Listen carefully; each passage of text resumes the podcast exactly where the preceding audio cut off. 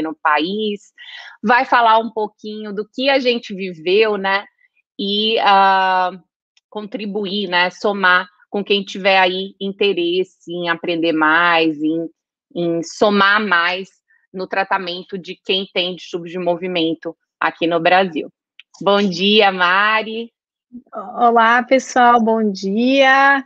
Bom dia a todos que estão aqui nos acompanhando no Instagram, no YouTube, no Facebook, tudo que é lugar. Obrigada, Van. Vamos, é, acho que essa live a gente já queria faz um tempinho, né? É, falar um pouquinho da nossa, compartilhar a nossa experiência. A gente, nós duas pensamos da mesma maneira que o ensino e a educação tem que ser compartilhada, não deve ser guardada para uma pessoa só. E, e, é muito legal, porque eu acho que essa é uma dúvida que nos perguntam tanto. Nossa, como que você fez? Onde que você fez? O que aconteceu? Como que você chegou lá? Então, assim, é, eu acho que no Brasil ainda falta um pouco dessas informações, né, Van? É, de como o caminho das pedras até se transformar num especialista, né, em estudos de movimento, em neurocirurgia funcional para tratar esses pacientes com a doença de Parkinson, né? Ou distonias e tremores também. Sim, na, e na verdade, assim, é bem como você falou mesmo. Muita gente tem uh, chega para a gente perguntando, então a gente pegou esse momento aqui na manhã, até porque é um bom. A doutora Mariana, pessoal, se vocês não sabem, ela tá falando direto da Alemanha, né? Inclusive, a gente. Uh, eu acho que uma das primeiras lives que eu fiz aqui no Instagram foi contigo, Mária. Não é, sei se você lembra, lá COVID, no né? comecinho né? da pandemia Lembro. no ano passado. E daí agora né? uh, a gente está tendo essa continuação. Na verdade, muita gente gostou muito daquela nossa live. A gente falou dessa parte de estudo de movimento, até voltando para a questão da pandemia, tudo. E assim, a questão de uh, procedimentos, estimulação cerebral profunda, tudo, até ficou um pouco mais reduzida a quantidade no ano passado, uhum. por conta né, da pandemia. E agora, com o avanço da vacinação, né, aqui em São Paulo, por exemplo, a gente até mês que vem vai estar tá vacinando pelo menos uh, toda uhum. a primeira dose, né? A gente vai estar tá, uh, completando aí, a gente já tem mais, mais que 75% da população vacinável uh, já com a primeira dose. E, e, assim, dessa forma a gente vai voltando, né? Então, os procedimentos é do mais ou menos ali de fevereiro, março para cá, tá, a gente está voltando a fazer os procedimentos de implante. Ontem, por exemplo, a gente teve um implante para neuromodulação. Então, isso, isso vai voltando, porque existe o sofrimento, né? Existe a, a, o desconforto dali do paciente. E o médico tem que estar preparado, né, Mari? Para tentar oferecer. A, a, gente ainda, a gente vai conversar um pouquinho sobre esse problema, sim, mas infelizmente aqui no Brasil ainda é subindicado, né? Ainda os pacientes, sim. muitas vezes, quando ontem mesmo uh, um paciente voltou, né? Após um DBS que a gente fez em maio, e aí ele já está com uma melhora muito boa, porque é, geralmente é em torno de um, três meses que a gente vai conseguindo otimizar. E daí ele, assim, mudou totalmente a qualidade de vida e ele fala assim, nossa, por que, que eu não, não consegui fazer antes, né? Por que, que eu não fiz antes? Então a gente ainda tem essa dificuldade, assim, de chegar no momento da indicação. Não, mas, eu acho que, uh, mas é, é bem isso, assim, não só, acho que é bem interessante o que você está falando, que não só. Olá, pessoal, bom dia, bem-vindo tá a todos. A Carol, aí, Oi, Carol. Deixa a mensagem, Carol. É, bom, pessoal, sejam todos bem-vindos. Vamos falar aqui sobre a nossa especialidade. É, então, na verdade, é bem isso que se falou. Eu acho que, primeiramente, acho que a pandemia, além de tudo, dificultou ainda mais o estudo e o treinamento né, dos médicos e, enfim, dos estudantes em geral, desde a parte de ensino da medicina, que parou tudo e hoje em dia ainda também está mais devagar, como também para quem quer fazer uma subespecialidade ou quer ou já tem especialidade e quer aprender ainda mais. Então eu tinha vários colegas e alunos também que queriam, ah, eu tinha programado fazer um estágio em São Paulo, um estágio fora do país, foi cancelado tudo, as pessoas não podem mais viajar para fora do país, então tinha alunos meus que tinham programado de fazer até algo sobre DBS e não puderam ir, ninguém sabe agora quando pode ir. Então, o estudo para os médicos está sendo prejudicado.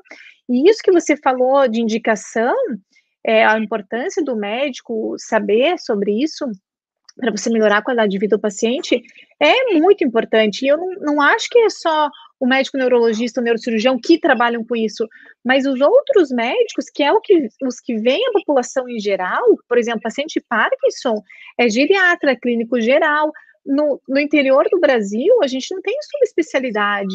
Então, esses médicos também, no mínimo que eles têm que fazer é saber o que é e quando indicar.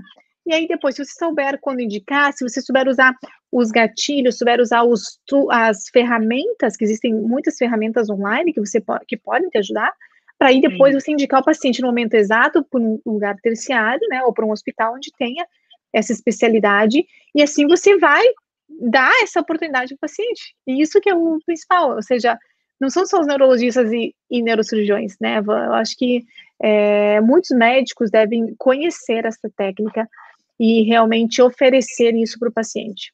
Não, e é né? isso, e, e, toda a equipe multidisciplinar, né? A doutora Carolina Totalmente. aí é um exemplo disso uma excelente profissional que de, de, da, da, parte de fisioterapia uh, que sabe muito, né? Foi você, inclusive, que me apresentou, né, Mária? Sim. Lá, no, lá em Vancouver, a gente conheceu. E, e, assim, ela tem uma profundidade tão grande, né, de saber sobre o assunto, Total. que quando a gente estava conversando tudo inicialmente, antes de eu conhecer muito, eu até achava que ela era neurologista, eu não sei se eu contei isso para ela, de tanto, de tão profundo que ela sabia sobre o assunto, né? Então, de tanto que ela estava ali buscando aprendizado. Então, fica a, a a inspiração, digamos, né, para todos os profissionais Não, e, que lidam, e, né, com paciente com doença de Parkinson e, e distonia. O, essas doenças neurológicas, elas, elas merecem um tratamento multidisciplinar e o DBS também. E é muito escasso também no Brasil. A gente está falando, imagina, de médicos, imagine de fisioterapeuta, de fono, que realmente entendam da, de quando indicar, realmente entendam da, dos prós e dos contras para aquele paciente específico daquela área, né? Isso. né então, assim, é, é, tá faltando muito no Brasil ainda. Eu acredito que a gente sabe que isso tem que crescer, porque isso realmente vai ajudar muitos pacientes. Então, acho que a gente tem, tem um potencial grande para ter mais profissionais nessa área. É, e só falando um pouquinho, vamos, vamos dar um pouquinho do nosso testemunho, né? Do que cada uma, uhum. do que faz a, a quem está ali, no caso, especialista em neurocirurgia, que é focado na parte de neurocirurgia funcional, né? A gente tem Explica algumas isso, áreas. Talvez tenha as pessoas aqui que não sabem o que é uma neurocirurgia funcional. Isso, o que é. isso. Não, e até o pessoal que está entrando aí que não me conhece, né? Então, o pessoal que está, enfim, uhum, seguidores claro. que estão vindo, né? É, uhum. Eu sou neurocirurgiã é, focada na parte de neurocirurgia funcional, e dentro da neurocirurgia funcional a gente tem algumas vertentes, tá? Então, tem a parte de distúrbio de movimento, a parte de dor crônica, a, tem a parte de epilepsia, tem a parte uhum. de um, o pessoal que faz mais a, a, cirurgias ligadas a alterações endócrinas, por exemplo, né? A parte e as partes de cirurgias psiquiátricas também. Então, tudo isso está ali uhum. dentro da, da neurocirurgia funcional, tá? Só para vocês verem assim o quanto que é o quanto que existe, né, de variedade. No meu caso, tá, que eu vou dar o meu testemunho aqui, falar um pouquinho, uhum. eu foquei tanto na neurocirurgia funcional e dentro da neurocirurgia funcional eu faço a parte de distúrbio de movimento e dor crônica. Então é uma sub da sub, digamos, né? Uhum. Isso, na verdade, e aí assim, o que faz, né? O que na verdade dor crônica, que para quem não conhece são uh, mais de três meses aí de sofrimento, né? Muitas vezes chegam com, os pacientes chegam com anos, e existem algumas coisas, alguns procedimentos minimamente invasivos que a gente pode ajudar a melhorar. Na parte de distúrbio de movimento, a, o principal foco seria doença de Parkinson, distonia e tremor essencial. Tá? Seria uhum. principalmente isso que a gente, de uma forma cirúrgica, a gente pode somar e melhorar a qualidade de vida de quem tem uh, esse tipo de uh, alteração, de, de, de distúrbio de movimento mesmo, que aí vai ser com tremor, que vai ser com, enfim, alterações involuntárias, né, que acontecem e que a gente tem como modular de uma certa forma. Né? Então, uhum. uh, tanto, enfim, existem procedimentos ablativos e existem procedimentos uh, de modulação, né? E um deles é a estimulação cerebral profunda, né? Que a gente uh, é, realmente se aprofundou mais. Eu conheci a Mari através do pessoal da Universidade da Flórida, também lá em Vancouver. Eu conheci, acho que um, dois dias antes de conhecer Sim. a Carol, né? E a Sara. E daí exatamente porque é um dos maiores centros no mundo que faz essa parte, né, aí de de estimulação cerebral profunda. E aí eu queria que você falasse um pouquinho para a gente, porque a parte da neurologia e neurocirurgia, e eu sempre defendo muito isso, né, Mari? É, uhum. é muito. Ah, olha só, bom uhum. dia do Porto, Portugal. A gente é. tem. Olha, doutor Leonardo. Tem, temos Não México só da Alemanha, também, Portugal, muito bom. Muito legal. Seja bem-vindo, Albano. E daí a gente. O Léo. E é bom dia aí ainda? Aqui é Mas tarde, acho que, é 14 horas. Portugal, tarde, acho né? que é tre... acho que Portugal mora menos 13 horas. 13, é. Aqui é 14, é. Isso, é. isso. E daí, ah, e o Léo, é. grande parceiro. Então, assim, tanto a questão de, da neurologia, uh, a neurorádio, né, que está aí junto, que é muito importante para a gente na neurocirurgia, porque a qualidade da imagem, ela ajuda muito na, na, no resultado cirúrgico. É.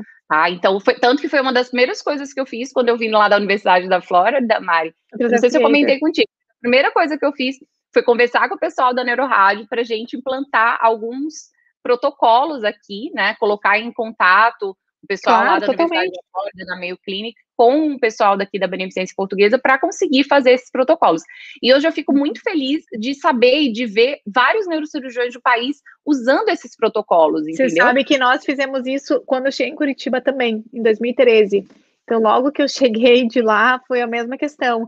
Eu já tinha conversado, né, com o neurocirurgião lá, o Dr. Alexandre, e a gente já tinha decidido que a gente, que nós iríamos implantar o mesmo protocolo de imagem, porque é muito bom e realmente ajuda muito. Então, em Curitiba também foi implantado esse mesmo protocolo. Olha só, lá em 2013, é. E é realmente é muito bom, acho que ajuda bastante vocês, né? Principalmente os neurocirurgiões. Sem dúvidas, ajuda muito.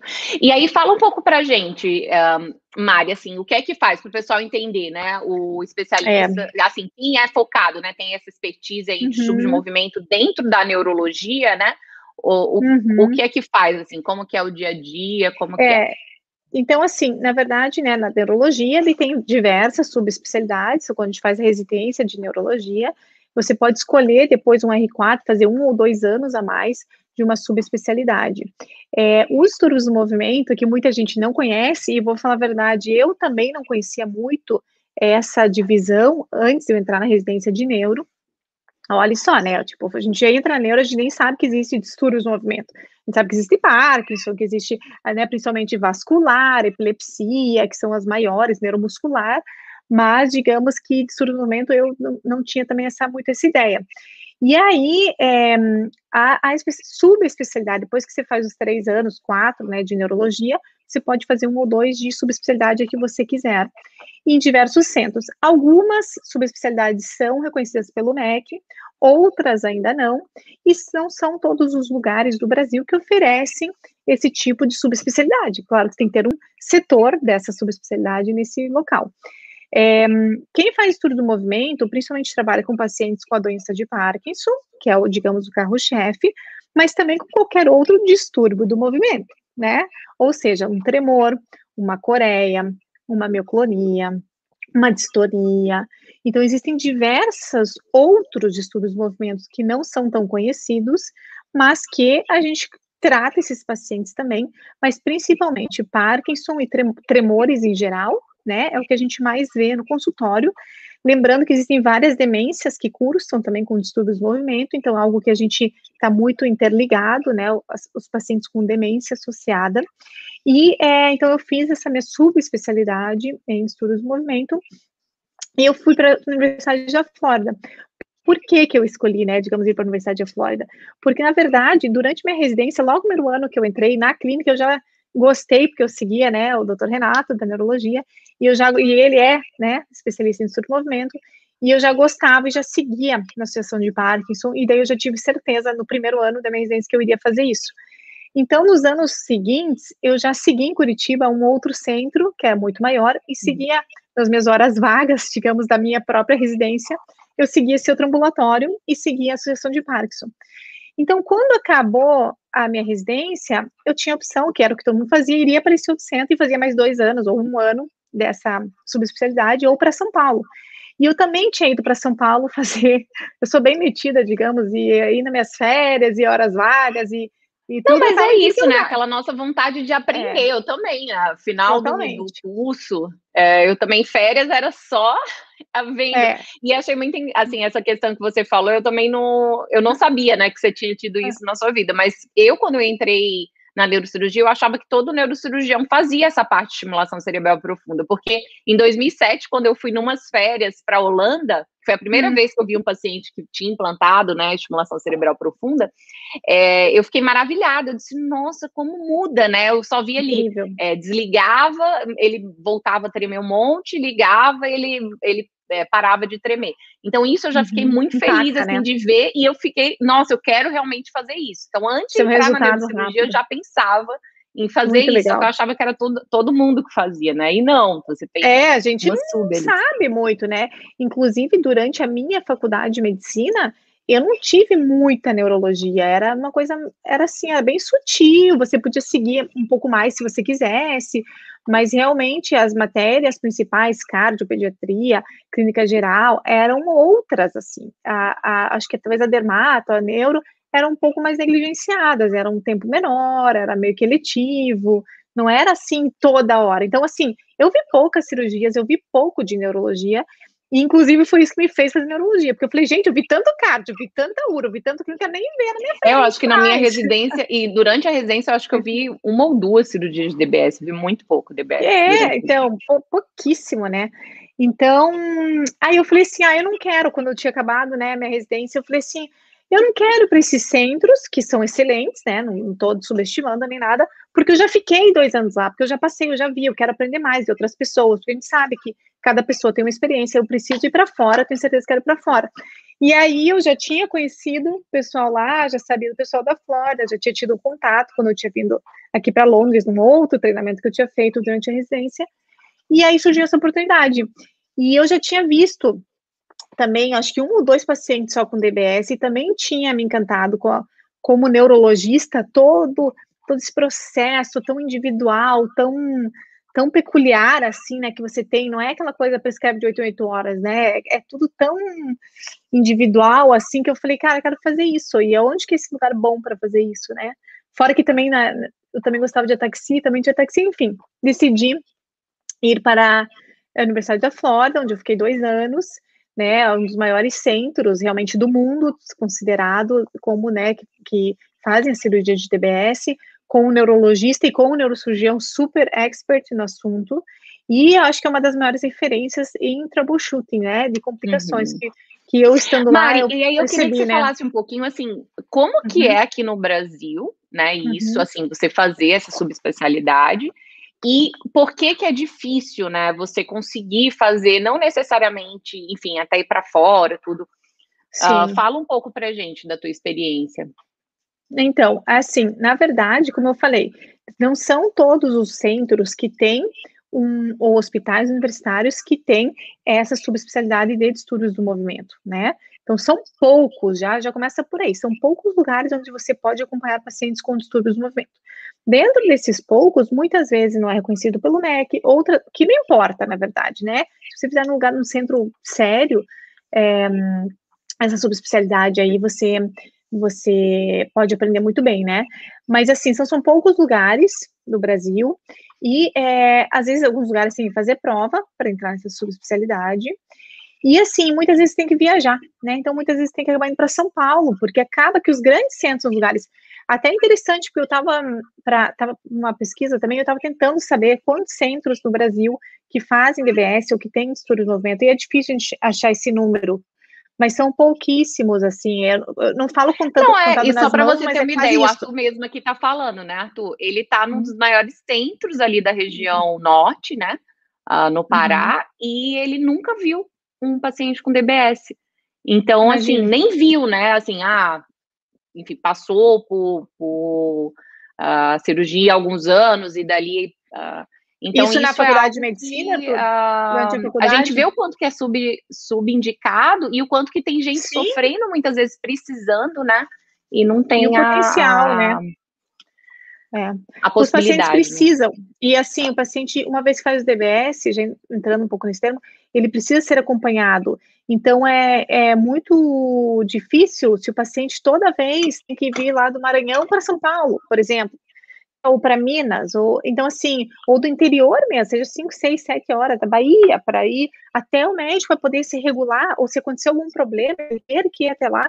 Então, assim, médicos precisam ser treinados, médicos precisam entender essa técnica e precisam indicar e precisam saber de verdade. Então, quantos mais neurologistas e neurocirurgiões nós tivermos espalhados pelo Brasil, eu acho que isso é o que realmente vai confortar os pacientes. É, então, é, é, tão difícil como eu estava falando. Às vezes você só pode fazer em grandes centros, depois são poucas vagas, então uma, duas vagas, às vezes, para fazer essa subespecialidade. Às vezes você tem prova, e às vezes tem que viajar, como eu falei, tem que ir agora para um outro centro, que agora na pandemia é inviável.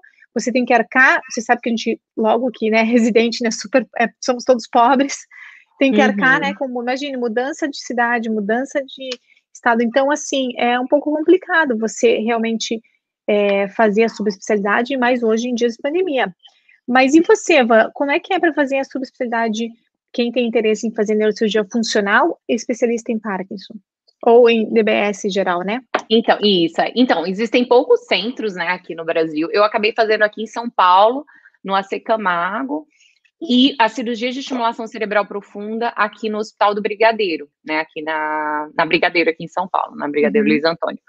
Então, uh, na verdade, a quantidade de procedimentos, né, uh, lá no Hospital de Câncer, a gente fazia muito o foco na parte de tratamento de, de dor oncológica, então a gente tem uma formação e uma grande quantidade de procedimentos com relação a isso. Quando uhum. a gente uhum. vai para a parte de estimulação cerebral profunda, eu vi em torno de 20, 25 procedimentos ali ao longo dos 13 meses, né? Que são 13 meses de uhum. formação uh, no centro que eu fiz aqui. E daí, aí acontece aquela questão, né? Eu acho que a gente, na vida, a gente tem muito assim, o que que tá te motivando, né? A fazer, uhum. a ir atrás, a buscar. Talvez você tenha tido isso em algum momento ali da tua residência, Mari pode ter sido através da influência do Renato, como foi. Uhum. Comigo foi um paciente que, uh, quando a gente estava fazendo o implante do eletrodo cerebral profundo, ele, quando a gente ligava a estimulação, ele falava: Nossa, eu estou ficando muito triste, muito triste. Uhum. E daí, quando a gente uh, desligava, melhorava. E daí uh, a gente acabou movimentando esse eletrodo, colocando um pouco mais posição. posterior e lateral, exatamente para uhum enfim, fugir. Hoje eu tenho toda a compreensão, né? Mas uhum. na época eu não conseguia entender direito e não conseguia ter a visão tridimensional, no uhum. caso ali do núcleo núcleos. subtalâmico, né? Que é um dos alvos que a gente usa para estimulação cerebral profunda, para entender como que a gente tinha que mover aquele eletrodo, uh, o que, que, fibras que existiam ali ao redor. Uhum. E na uhum. verdade, a gente tem pouco lugar para estudar, na verdade, principalmente se a gente pensa claro. ali a quase, assim, a, se a gente for voltar há sete, oito anos atrás, né, que foi uhum. quando eu estava passando por isso, aí que tinha menos mesmo. É, então, esqueci de falar uh, isso, esqueci. Hoje, exatamente, hoje é difícil, Oi? mas Exatamente, você falou algo super importante, que é a questão do tempo. Eu não queria falar porque não achar que eu sou velha, né? Porque foi 10 anos atrás isso. Imagine, é, se hoje não, é difícil, aí, é, é mas 10 anos atrás era muito mais difícil. Agora a gente tem a questão pandemia que está bem difícil, mas a gente tinha essa questão há 10 anos atrás que era mais difícil ainda de você. Eu acho que, meu, acho que era eram pouquíssimos os centros DBS. DBS estava chegando no Brasil. Eu lembro quando eu cheguei, assim, só alguns neurocirurgiões, neurologistas, quase ninguém, né? Ninguém fazia isso. Então, é, realmente... não, o Arthur, olha, Arthur, tem esperança para você, porque assim, você está terminando a sua faculdade, você já está ouvindo é. falar de procedimentos uh, aí na sua cidade, né? Você não teve contato, mas você ouviu falar. Ele comentou aqui que tem alguns residentes que acompanham, né? Uh, fora do, do serviço para uh, ah, ter acesso a isso. Eu só, no meu último ano da faculdade, eu tive acesso a esse tipo de cirurgia, mas lá na Holanda. Aqui no Brasil não tinha visto eu ainda. Também. Né? É. Isso ali em 2007. Era muito difícil. Então, assim, é, pra gente, mas assim, pra gente ver, tá, isso foi ali há, há 10, 15 anos. Se a gente pensar 10, 15 anos para frente, vai existir mais, mais. possibilidade e provavelmente, inclusive, a, até a disponibilidade maior para os pacientes do SUS também, né? Que é o que acontece. Isso. Uh, enfim. Já melhorou muito, né? Isso, mas assim, muito. independente disso, né, a, a gente tem essa necessidade de busca, né, e aí pode ser o, o paciente que está ali necessitando, você pode ter um paciente aí uhum. no seu uhum. consultório que você pensa, poxa, será que ele seria um candidato, né, Será que uhum. é, eu poderia ajudá-lo mais do que só? Porque a gente sabe que as medicações ajudam ali nos, nos primeiros anos. É muito claro uhum. isso, né? E o próprio paciente, quando ele chega, ele já comenta, assim, como eu recebo os pacientes com mais de cinco anos de evolução, geralmente, então eles falam: ah, nossa, eu estava muito bem, doutor, até ali o quinto, sexto ano, daí chegou uma hora que o remédio parece que está perdendo efeito, não dura mais. Antes durava quatro, cinco horas, agora é, já vai tendo aquela flutuação que a gente sabe, né? Então, isso é, é algo para a questão da distonia no começo. Ah, não, nossa, a toxina eu ficava maravilhosa, não precisava de nada. Agora eu estou precisando fazer a cada três meses, se eu não fizer, eu sofro muito, e mesmo fazendo a cada três meses, eu já estou na dose máxima. Então tem toda essa uhum. angústia, né, que a gente sofre junto, né, Mari? A gente estava falando aqui um pouquinho antes de começar a live que a gente, como médica, né, uh, os médicos no geral, a gente da área de saúde, a gente tem muito essa questão de querer ajudar, né, de fazer Sim. pelos outros, tudo. Então a gente sofre muito vendo isso, né, vendo essa angústia. Sim. E daí eu acabei, o que foi que eu fiz, né? Terminou a minha formação, tanto que o pessoal, muita gente virava para mim e falava: Nossa, o que, que você vai inventar de Estados Unidos? Eu acho que falavam contigo também, né, Mari? Que loucura, em vez de já começar a trabalhar, você não quer, você não vai trabalhar nunca, você só quer é, estudar. estudar. eu ouvi essas coisas desse tipo. E daí é, eu me matei de fazer plantão, fazia 48, 60 horas, morava no hospital quase, né, fazendo claro. plantão para conseguir juntar dinheiro, porque dinheiro. o fellow não era com bolsa, né? O meu primeiro ano Sem não foi com bolsa, o segundo, graças a Deus, eu consegui, é. mas na, no primeiro ano não foi, e assim, eu tive que juntar, ainda mais, o, e aí o dólar, que na época era dois, dois e pouquinho, explodiu para quase quatro, sim, sim. meio que dobrou aí o que eu tinha juntado ali no, nos plantões, sabe? ia me dando uma angústia, né? Meu Deus do céu, sim. não vai dar, não vai dar. Ir embora, é. E daí, é, e daí a gente, e aí, assim, consegui ir, é uma época mais difícil, claro, né? A época de estar tá sobrevivendo todo dia ali a dois dólares por refeição. Então a gente vai Não, ali era, era a minha época também, era eu ganhava bolsa, sempre ganhei, porque eu chorei já no primeiro dia, eu falei, gente, vocês não têm noção que é uma residência no Brasil, eu saí sem um centavo, entendeu? Exato. A gente clínico ainda, eu falei, eu queria sair já ir, eu não queria perder esse gap, assim, sabe, de ficar um ano ganhando dinheiro, ou indo, porque eu falei, pô, vou ficar um ano ganhando dinheiro, né? E daí depois eu vou parar tudo de novo. Eu falei, eu queria acabar e continuar. É, comigo foram cinco vida. meses. Eu fiquei cinco meses me matando de trabalhar. Eu chorei, não, eu lembro não é chorando. saudável isso, né? Mas era a é. opção que eu claro. ali na hora. Eu lembro que eu dei uma chorada, eu falei assim: olha, pelo amor de Deus, eu preciso muito ir. Eu não tenho um centavo, mas eu te sirvo café, eu, eu trabalho de nene, pode me explorar aí. Ah, mas você vergonha, chegou a né? fazer alguma coisa para tentar fiz ajudar? Fiz lá, eu fiz uns nene lá pro outro. Foi? Ah, legal. Ah, então, fazia uns outros É, não, eu tive assim, que... Apesar que, não. Assim, eu também tava, foi o que me salvou um pouco também, porque eu estava finalizando meu doutorado, inclusive eu vim para defender, e eu tinha a bolsa do doutorado. Então, eu também ah, que fui bom. É, não tinha nada. do doutorado sanduíche, que aí já me ajudava a pelo menos sim, ter alguma sim, coisa. Sim. Então, foi a bolsa, foi o tanto que é. eu me matei de trabalhar, né, ali nos cinco meses, e essa é. bolsa que me dava alguma ajudinha ali, uh, pelo menos uh, ali no primeiro é. ano, acho que me salvou. E aí no segundo foi porque eu falei, eu disse, tá, você, se quiser que eu fique, eu vou precisar de bolsa. Foi bem assim. É. Não, mas tem que falar, né? Que não, não chora na mama. Tô com zerado, assim. Total. Não, e assim, a gente sabe, assim, tá risada agora, faz parte, né? Eu acho que faz parte. E a gente sempre, eu sempre falo para os estudantes, eles falam, ah, será que eu faço mais residência? Será que eu.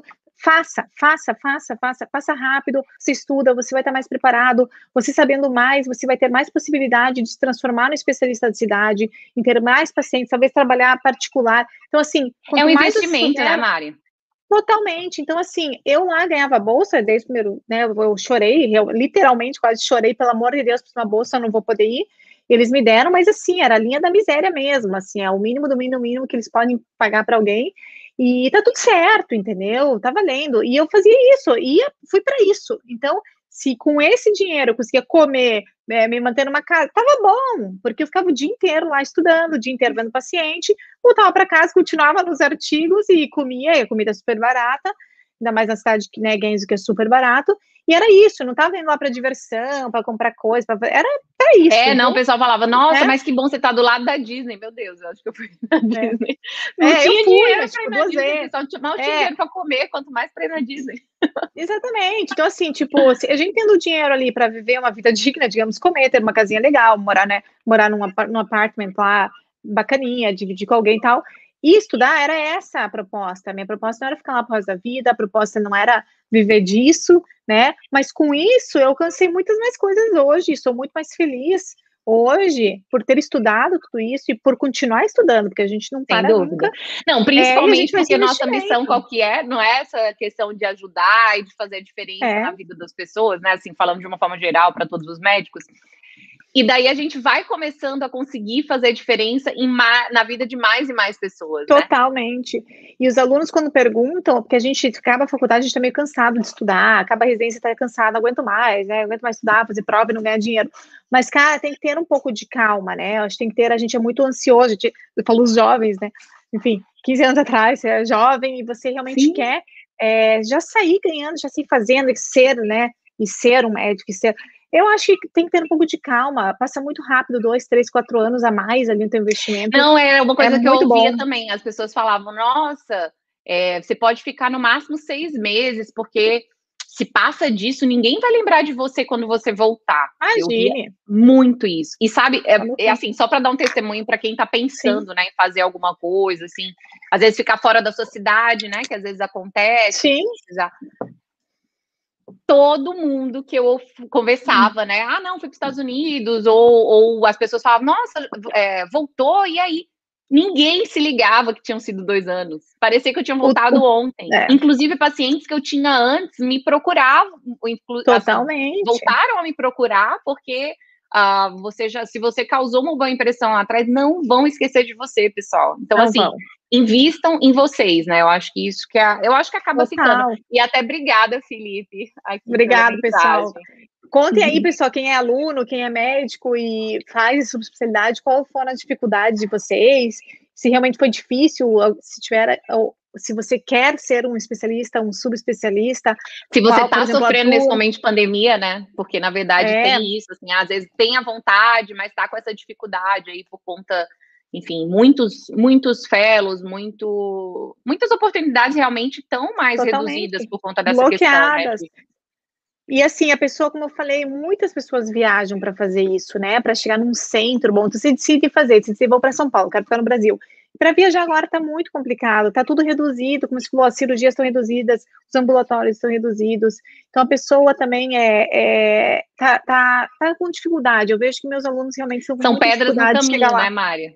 Aí. Muitas pedras no caminho. Contem aí alguém se você tiver uma pedra no caminho para estudar distúrbios do movimento ou funcional, conte aí qual a maior dificuldade que você está tendo aqui para nós.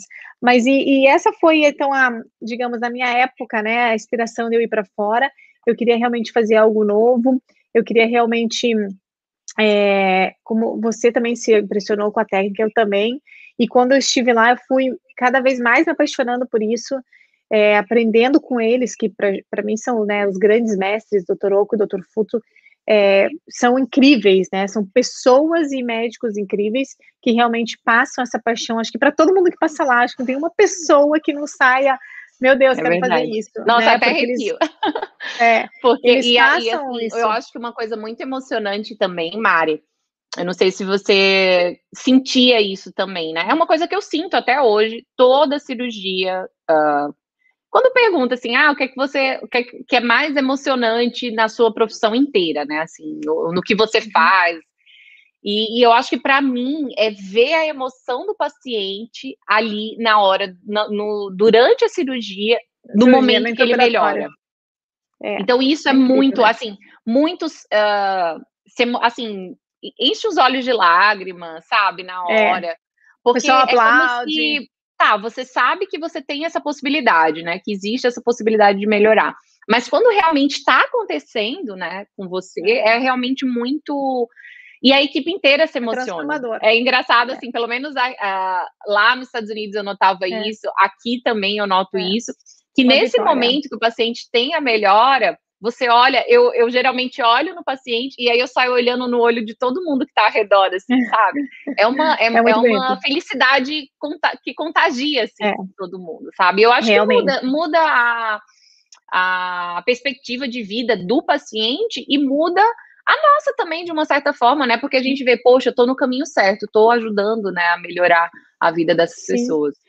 E, e, o que você estava falando antes também em relação ao paciente, né, que, que quando a gente indica essa cirurgia, que é importante, né, muitos médicos, na verdade, acho que todas as especialidades deveriam, como eu falei, saber o que existe, saber o que há para você poder porque às vezes, para você poder chegar até o médico subespecialista, né? Então, o cardiologista tem que saber o que é, o urologista tem que saber o que é, todo mundo tem que saber o que é, Sim. que existe essa técnica. Assim como nós sabemos, a gente não sabe a fundo, a gente sabe, ah, existe um marca-passo, vai lá, existe uma litotripsia, você pode melhorar com isso, vai lá, você pode melhorar com aquilo. Então, a gente sabe, né? Então, muito, poucas pessoas sabem, né? mesmo do âmbito médico, eu acho isso uma loucura, né? não terem ouvido falar.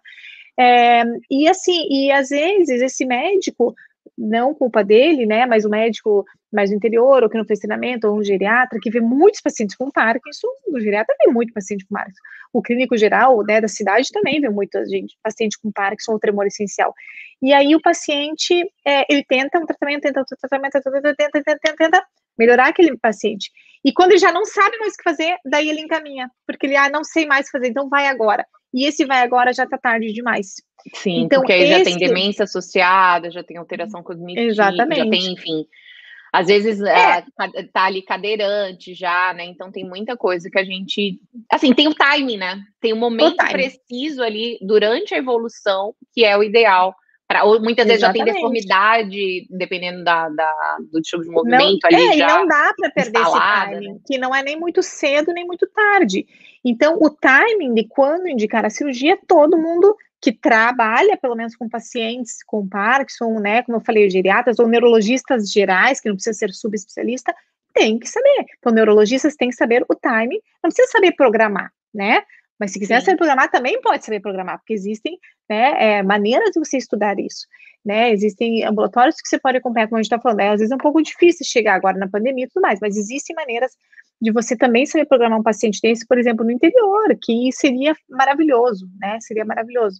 É, mas você saber indicar bem esse paciente já já é um caminho andado, porque a gente sabe que para o sucesso da cirurgia você tem que começa lá na primeira pedrinha. Começa quando você indica adequado o paciente, quando você diagnostica corretamente o paciente, aí ele vai para a cirurgia. Quando o alvo está muito bem colocado, quando não acontece nenhuma complicação, quando ele volta. Então, assim, cada pedrinha dessa é que vai dar o resultado final.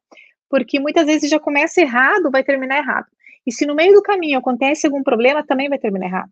Então, por isso que os médicos têm que estar preparados para isso, principalmente os neurologistas, né, que trabalham com esses pacientes, e os, os neurocirurgiões funcionais, que hum, fazem um trabalho Geriatra excepcional. também, né, Mário? Eu acho que o pessoal da é. geriatria também é muito importante. Totalmente. Saber, né, sobre e... Uhum e saber o momento ali, ah, a medicação está tá perdendo esse tempo, né? Que antes durava uhum. muito, está reduzindo. Então, Exatamente. o ideal é, é pensar pelo alunos, menos nessa possibilidade e conversar, né, com o paciente sobre essa possibilidade. Claro. Tanto que e, e assim sempre, assim, sempre, sempre que o paciente vem me agradecer, porque eles ficam muito gratos, né? Assim. Sim. Então ele vem agradecer, vem agradecer ao time, tudo. Eu falo, não deixe de agradecer ao seu médico que é. encaminhou e que porque Uh, é ele que está ali vendo o filme, ele está te acompanhando ali há Exatamente. muitos anos, muitas vezes cinco, seis anos que está acompanhando, às vezes Ou desde mais, o momento né? do diagnóstico.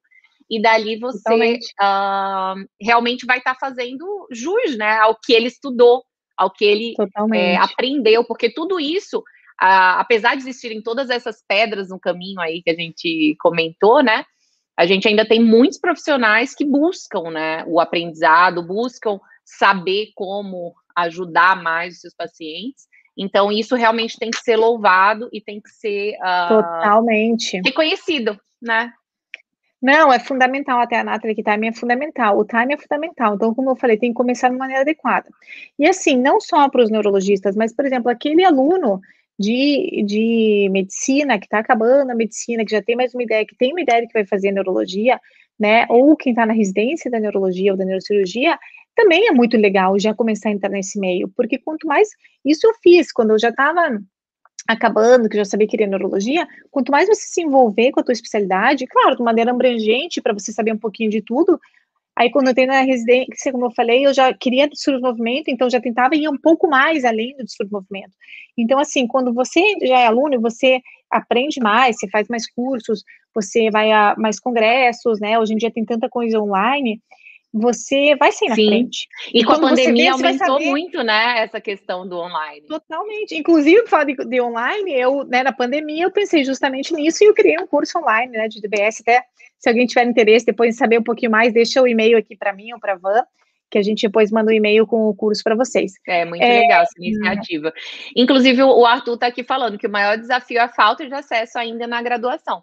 Mas a gente vê é. o quanto que você se dedica, quanto que você procura estar tá aqui, né? Assim, uh, Totalmente, salvou ali o alarme para poder estar tá aqui com a gente. Quanto que você é. tira é. dúvidas, mandando seus, mandando, enfim, casos, enfim. Pergunta. Então tudo Mas isso, isso faz quanto que você é né? é proativo. Eu acho que a gente tem muito isso, né? De, é. de tentar buscar, tentar aprender, tentar fazer a diferença.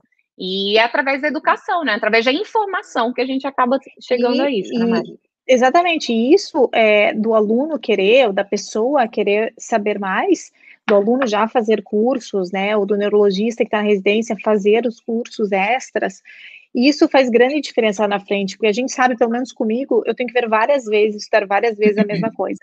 Então, não sei, né, talvez, tem, claro, tem muitos gênios, né, que vê uma vez só e já tá bom, mas assim, então eu precisei ver uma vez, daí depois da segunda vez eu entendi um pouquinho mais, então eu associava outros conhecimentos. Aí, na outra vez que eu fiz um outro curso, ou que eu ia numa palestra, num congresso, ah, captava algumas outras palavras, porque eu entendia algo que eu entendi da outra vez. Então, acho que é a gente vai formando essa especialidade, essa expertise em DBS, no que for, aos poucos, realmente é um, é um murinho que você vai criando, né? Sim. Porque cada vez que você, eu vejo as mesmas palestras muitas vezes, eu vou nos congressos e assisto o mesmo tema muitas vezes, porque cada vez eu aprendo mais, porque eu associei Sim. algo. cada ano tem, uma, tem mais novidade, cada ano Exatamente. tem mais, é, enfim, tem novas tecnologias, né? A gente vê como está evoluindo nessa né, questão de tecnologia. E, e, tudo isso vai somando né, na, na melhora, somando na qualidade do cuidado que você pode dar para o seu paciente, né? Então é muito importante Totalmente. você ter acesso a todas as tecnologias, a pelo menos ter uma ideia, né, para poder falar ali, explicar para o seu paciente ser... quando ele te perguntar, porque não adianta nada você só falar, ah, existe estimulação cerebral profunda, te vira, entendeu? Aí ele vai para o Google, é. vai ficar buscando essas, às vezes não é. consegue ter é. informação. É muito legal o médico ter propriedade para conseguir explicar, né, para o paciente o que ele está propondo ali como possibilidade de tratamento. Não, e o número de pacientes com doença de Parkinson no Brasil, ele é absurdamente grande e no mundo todo também. E tem uma expectativa de que cresça esse número de pacientes três vezes mais, quatro vezes mais. Com aumento da expectativa de vida, né? Totalmente, todos estão vivendo mais, a poluição, né, a contaminação também, né, as cidades, mais cidades, então, acaba que você, pela propriedade, pela contaminação, pela alimentação, o que for. O doutor Fute até brincava, assim, falando com, com os pacientes. Se todo mundo tivesse, vivesse, até a gente quer sempre ter uma longevidade, né? Assim, a gente sempre, quer sempre viver o máximo possível, com saúde, claro. Mas aí ele falava, nossa, se todo mundo vivesse até 200 anos, todo mundo teria doença todo de Parkinson, porque a gente tem uma, uma degeneração, né, da via nigroestriatal, é uma redução da dopamina, né, tanto que você vê a maioria das pessoas que tem aí mais de 80, 90 anos tem um tremorzinho ali que é por conta Sim. dessa redução, né, da dopamina. Sim. Então, muitas vezes, Sim. né, é importante avaliar direitinho, mas uh, isso é algo que realmente vai aumentar. Isso é algo que é importante, né, por exemplo, quem está interessado, tudo, aprenda mais, né, sobre essas Hoje técnicas, dia, porque o futuro porque vai, ter vai muito, ser né? mais necessário conhecimento Totalmente. aí ao longo dos anos, né. Vão ter muitos, muitos pacientes com doença de Parkinson, falando de Parkinson em geral, né? A gente sabe que tremor também é, melhora muito, mas falando em Parkinson em geral, E assim, o paciente vai chegar para você, né? Para você que é estudante, para o Arthur, o Arthur vai chegar, vai ter paciente, e ele não pode. Se for, se ele fizer a diferença em um paciente, porque ele sabe, porque ele aprendeu, porque ele fez um curso, porque ele fez um congresso, porque ele está aqui, já tá, já ganhamos, entendeu? A gente já é ganhou, porque a diferença de um, porque ele viu uma palestra, ele já ganhou. Então, assim, vai chegar até o neurologista, vai chegar até o cirurgião, com certeza absoluta, algum paciente de Parkinson. E se ele tiver no time e você não indicar, você não foi um bom médico, né? Porque eu acho que a gente tem que indicar a melhor terapia para o paciente naquele momento disponível, né? Naquele local. Ou você tem que tentar fazer o melhor pelo teu paciente. E é, muitas vezes, não sempre, né? Eu muitas vezes, né? Na verdade, na grande maioria das vezes, acabo nem, nem indicando a cirurgia, porque não é o momento, mas é, se você está no momento, você não indicou, você não está sendo legal, né? Então, neurologistas, alunos de medicina, neurocirurgiões, vão se atualizem. Existem muitas formas de se atualizar, por mais difícil que seja, como a gente conversou no começo da live, que às vezes tem que mudar de cidade, às vezes tem que pagar por um curso, às vezes, né, agora com a pandemia, tá tudo parado, mas tem de se atualizar naquilo que você está vendo no teu dia a dia, né? Porque, ou indicar para outro, outro colega, porque eu acho que esse é o mais sensato, né? O melhor para o teu paciente, né, Pam? Sem dúvida, sem dúvida. Bem, então Bom, é isso. Eu acho que a gente é, eu espero que tenha ficado um recado, né, uh, ah, para vocês da tanto da importância, né, da gente uh, poder fazer essa diferença. É, existem essas possibilidades, né, de você tentar aprender mais, buscar mais conhecimento, uh, porque na verdade nunca termina, né, a questão de estudo. hoje em dia, muitas vezes eu me pego, às vezes, enfim, você você está indo por um lado a, a própria Neuromove Club, né, Mari? Que a gente tem, a Sim. gente está sempre aprendendo, a gente está sempre ensinando, sempre aprendendo. Pessoal ali, aqui, ó, Neuromove e, Club. E trocando experiências, né? Totalmente. Com relação gente, a sigam... casos desafiadores, porque sempre vão existir. A gente sempre tem que estar tá buscando conhecimento para dar o melhor ali para o paciente. Ah, a Maria até colocou é. aqui, pessoal que Todo tá, mundo, é. os médicos que estão aí, os estudantes interessados aí nessa parte de movimento, serão muito bem-vindos por lá também, para é. somar mais nessa, nessa questão do aprendizado. E todos nós temos que nos atualizar, né? Então, sempre estamos em constante atualização como medicina, como neurologista, como subespecialista. Então, eu mesma vivo comprando cursos e cursos e assistindo por todos os lados, a Van também. É, trocando ideias, né? Tirando dúvidas com quem é mais especialista que nós, porque sempre vamos aprender de outras pessoas.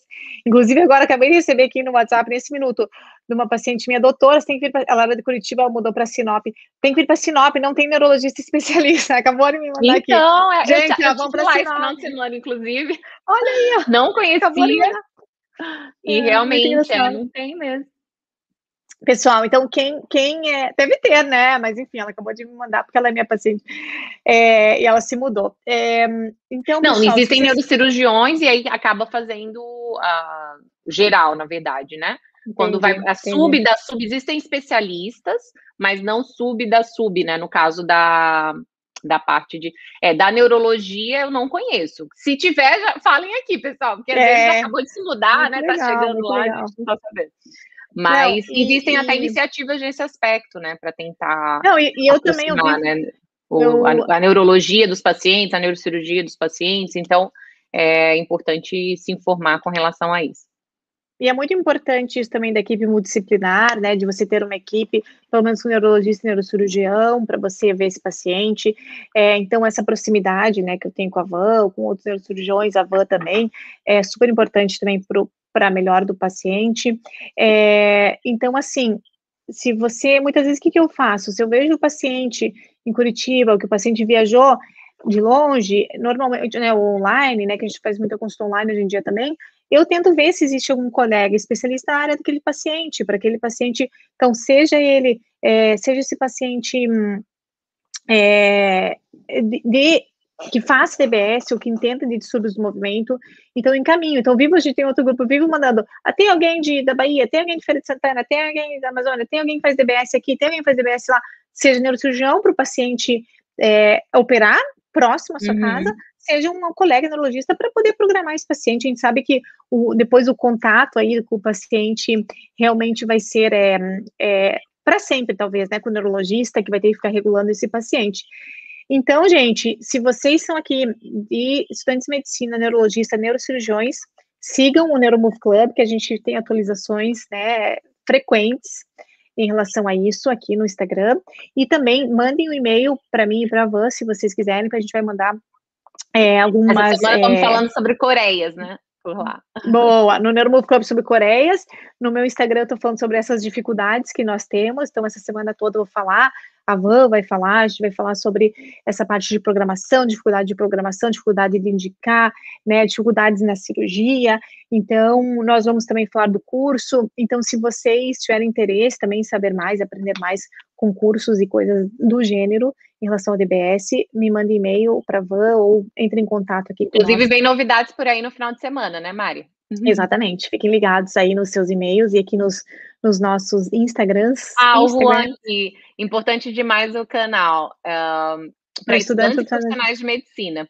Continue o ah, trabalho, obrigada, apoie essa iniciativa. Obrigada, Juan. Juan, sabe que dá maior trabalho mesmo.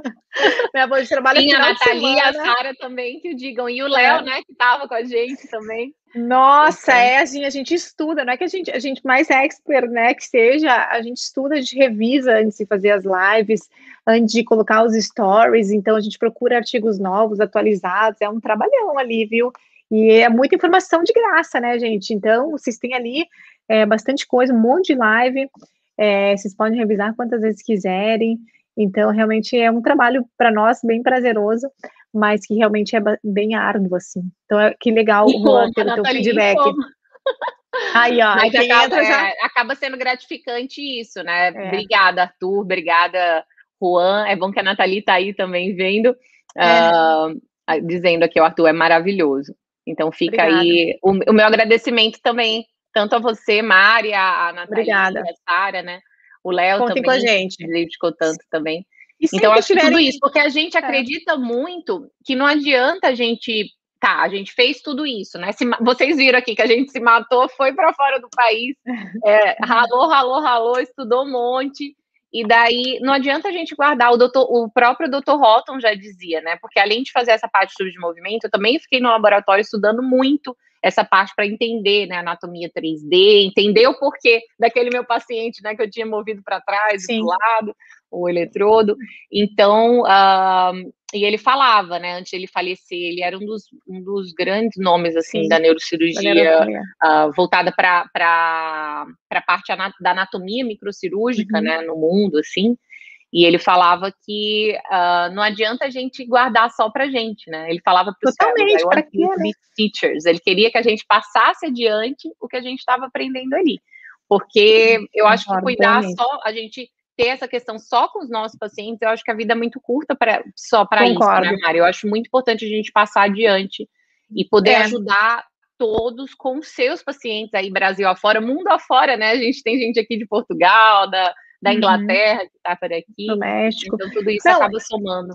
Eu concordo plenamente, eu acho que a gente tem que disseminar a informação, e eu sei que existem muitos centros e muitos médicos que acabam tendo medo de competição, ou de, digamos, né, roubar paciente. Eu acho uma completa besteira isso, eu acho que se o paciente está feliz com você, ou o paciente vai querer mudar de qualquer jeito, né, vai querer saber outra opinião, acho que é o direito do paciente, é, e nós temos que fazer o nosso trabalho, né, acho que você fazendo o trabalho de uma maneira correta, você vai ter o teu paciente, você tem que ter um espaço, ter um lugar ao sol, digamos, porque o Brasil é muito grande, você guardar só para você, é, eu acho que é muito egoísmo, porque, como eu falei, a gente nota e eu vejo que o interior do Brasil, ou cidades que não são os grandes centros, realmente é muito precário em relação às subespecialidades.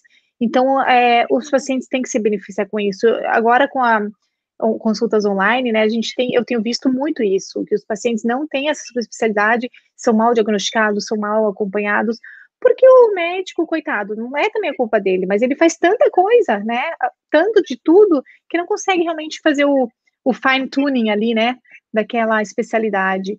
Então, acho que a telemedicina veio para ajudar muito nesse aspecto, para você ajudar mais pacientes que não têm acesso, mesmo nos Estados Unidos, em tudo é a mesma coisa, né?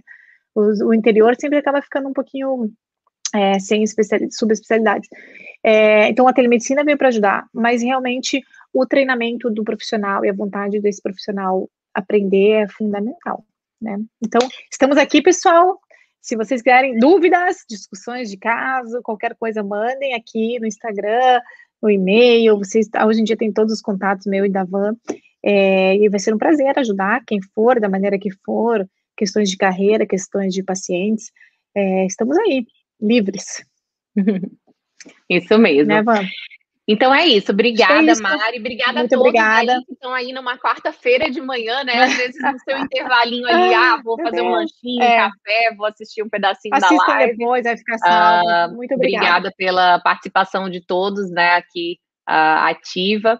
Uh, um grande abraço. Continuem na busca por conhecimento, né? Não deixem, não, não deixem essa chama, né, do, do eterno é. estudante apagar em vocês, porque eu acho que os seus pacientes podem somar muito, podem ganhar muito, né, com isso, com o seu aprendizado ali, enfim, no, no, no dia a dia mesmo, com os desafios que vocês têm, né, aí nos consultórios e, e na sua prática. E contem Não desistam, jamais. Um beijo. Obrigada, beijo, pessoal. Beijo, Obrigada a todos beijo, que participaram. Obrigada, Van. Nos vemos. Tá aí também direto de Portugal. Muito bom. Obrigada a todos. Todo mundo do YouTube aqui, do Instagram. Tchau, Vamos tchau, tentar deixar salvo. Um abraço, tchau, até. Beijo, tchau, tchau. tchau.